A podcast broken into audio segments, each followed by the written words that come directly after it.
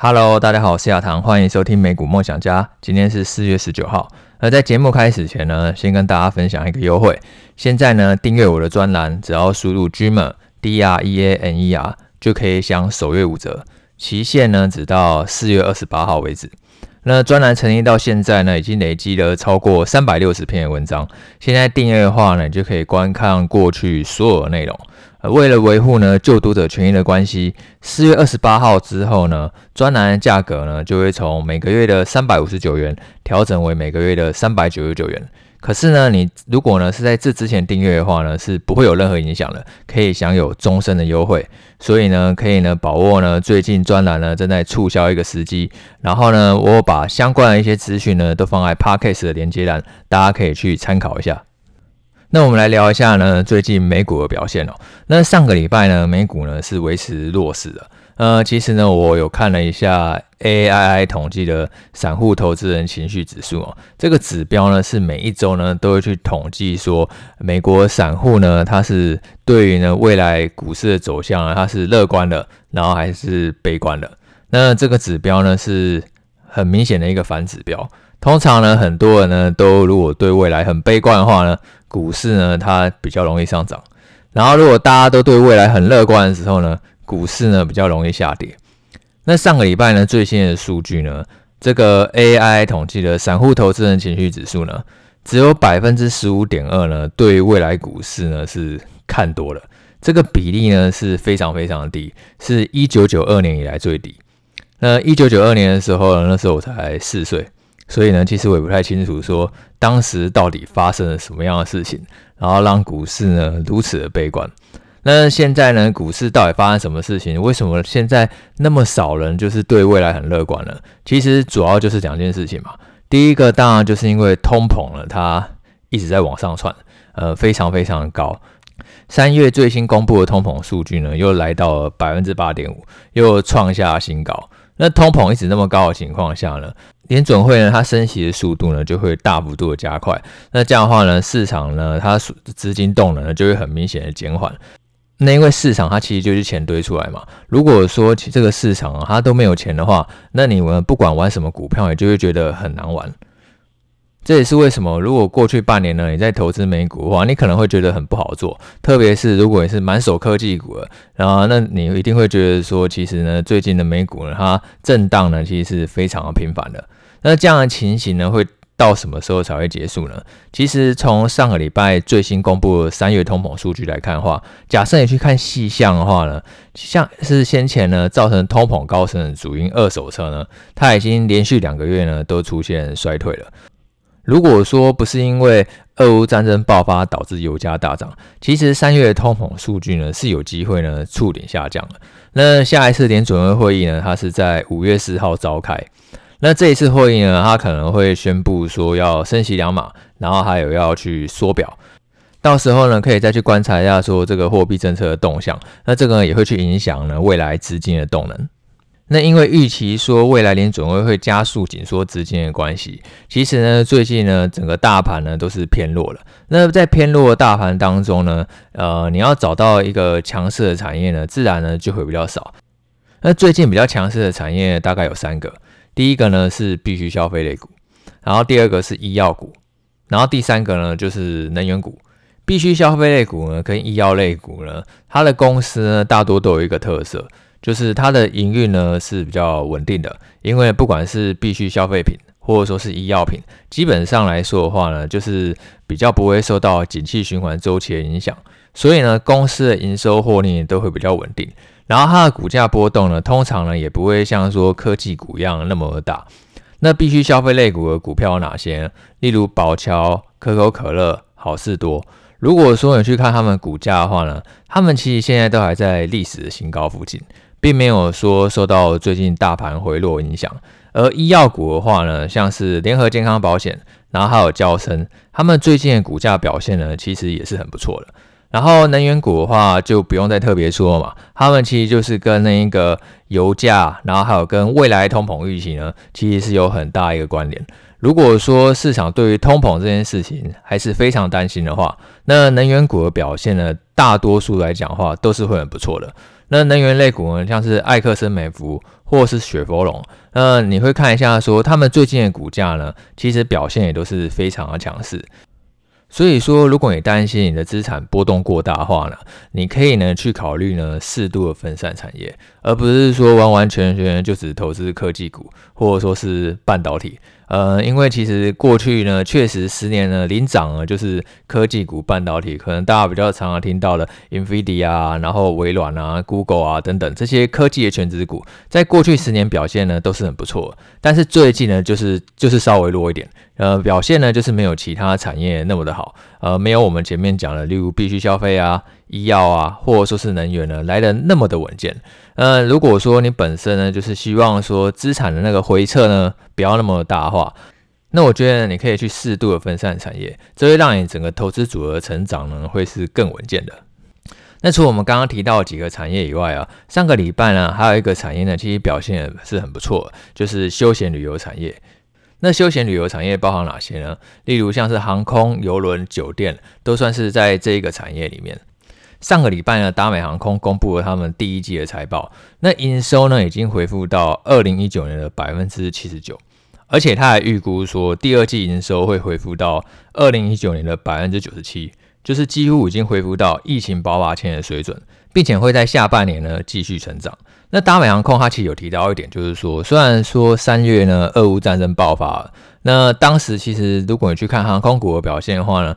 航空股的表现呢是非常差的，因为大家会担心说，因为战争的关系，那其实可能会影响了这个呃旅行的支出。可是实际上没有，达美航空说，他们今年三月的时候呢，机票订购量呢还创下历史的新高。那因为现在基本上欧美这些国家呢，他们都已经解除了一些入境的管制措施，只要你有打疫苗的话，基本上他们就不会再对你去受限。所以呢，这个休闲旅游呢，或者说是商务旅游呢，复苏的速度非常快。经营层呢，其实也看好说今年夏天整个旅游强劲的表现，因为呢，分析师也有在会议当中呢去问说，诶，那最近通膨那么高的关系，会不会担心说还是会影响那个消费者的支出，让这个旅游需求呢掉下来？那经营层他们其实对未来呢是还蛮有信心的，因为他们也有提到说，因为过去两年因为疫情的关系，有很多人他们从来都是没有好好出过国了。也没有好好玩了，已经很久没有好好玩了，所以说他们会觉得说这个旅游支出呢，会是一个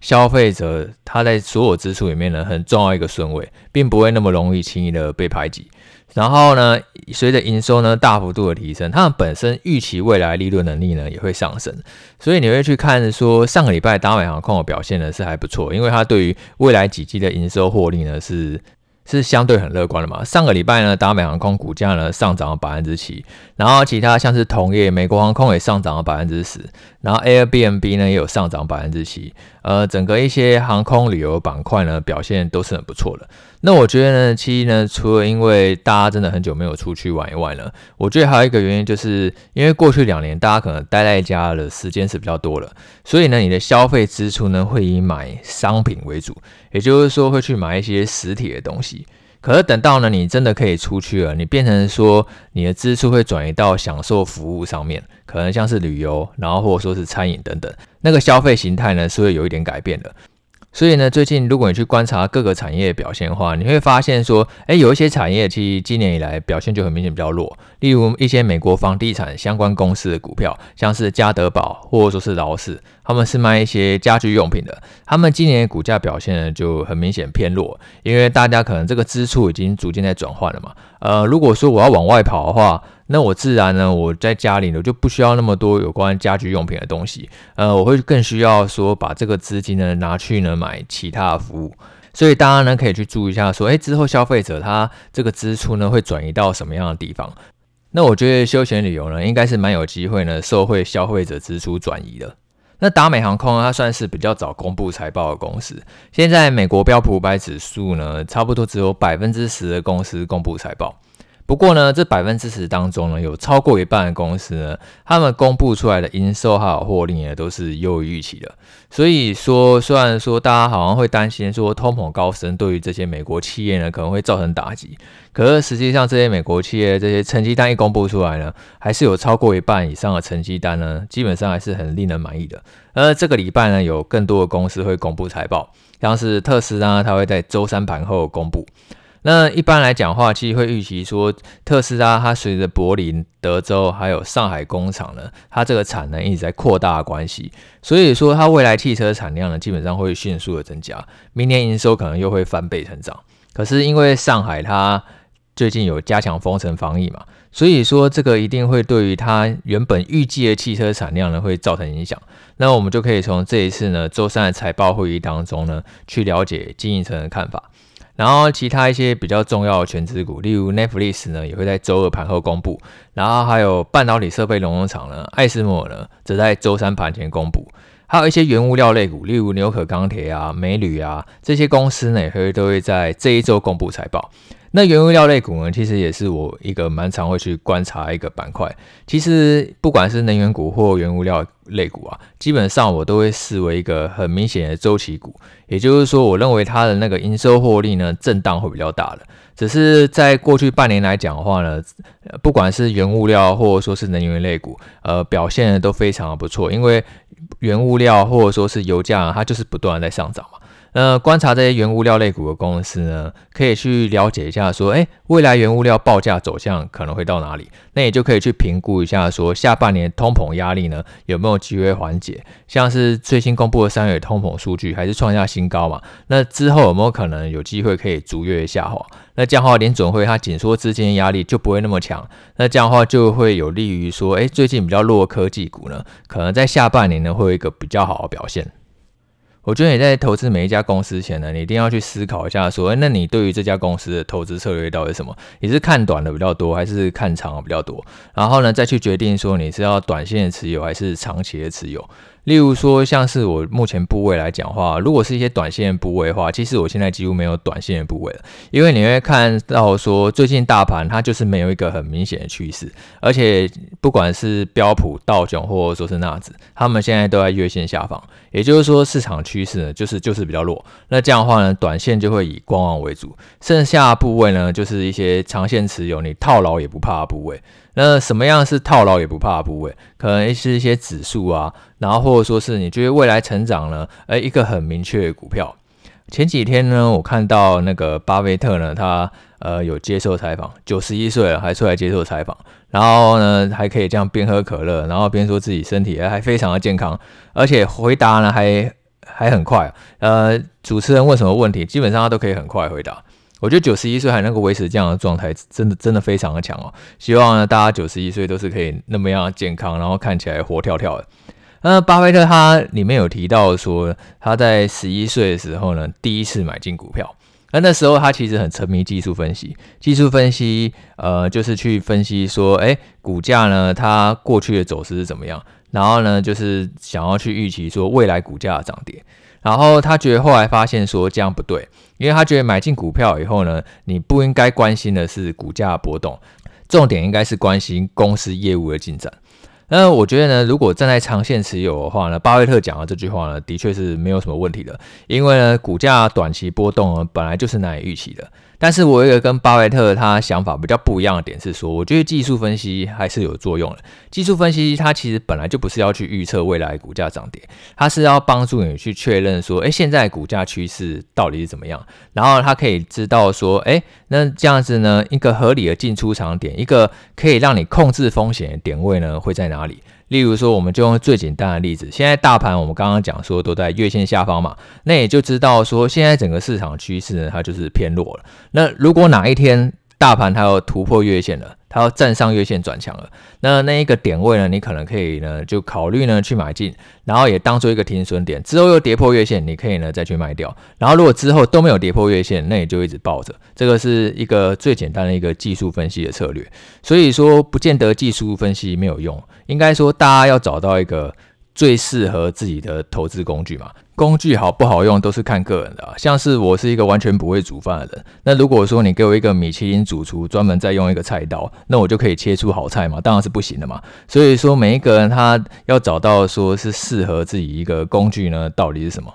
那以巴菲特来讲的话呢，他完完全全的就是没有在靠技术分析，他重点就是去思考一家公司未来五年还是十年。这家公司最有可能的方向到底是什么样子？所以说，他其实是很乐于呢接受呢股票呢在他买进之后呢，继续下跌了。他希望他买进股票以后呢，可以继续跌，然后呢，他这样就可以买的更多。只要说公司业务呢是在他预期的发展路径上就好了。例如说像是台积电，我觉得是一个蛮适合呃长线持有的部位。